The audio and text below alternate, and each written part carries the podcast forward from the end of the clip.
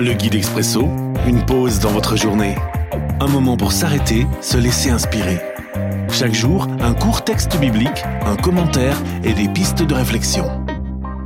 26 février. Aujourd'hui dans Éphésiens chapitre 1 le verset 10. Version parole de vie.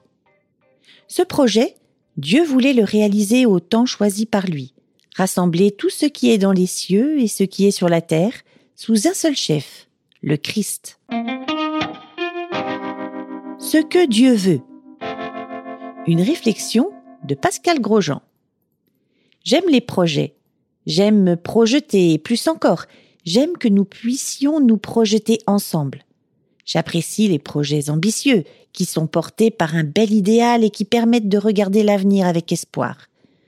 Et je suis fan du projet que Dieu formule à plusieurs reprises en vue d'un monde meilleur, d'une harmonie globale, d'une cohérence parfaite.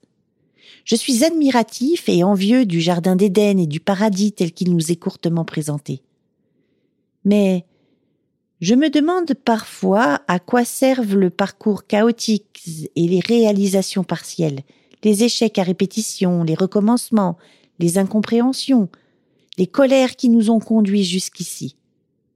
Je questionne aussi la nécessité des tribulations à venir. Réflexion.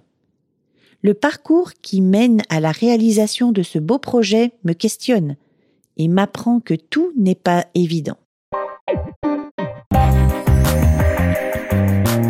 L'Expresso, un guide biblique accessible partout et en tout temps.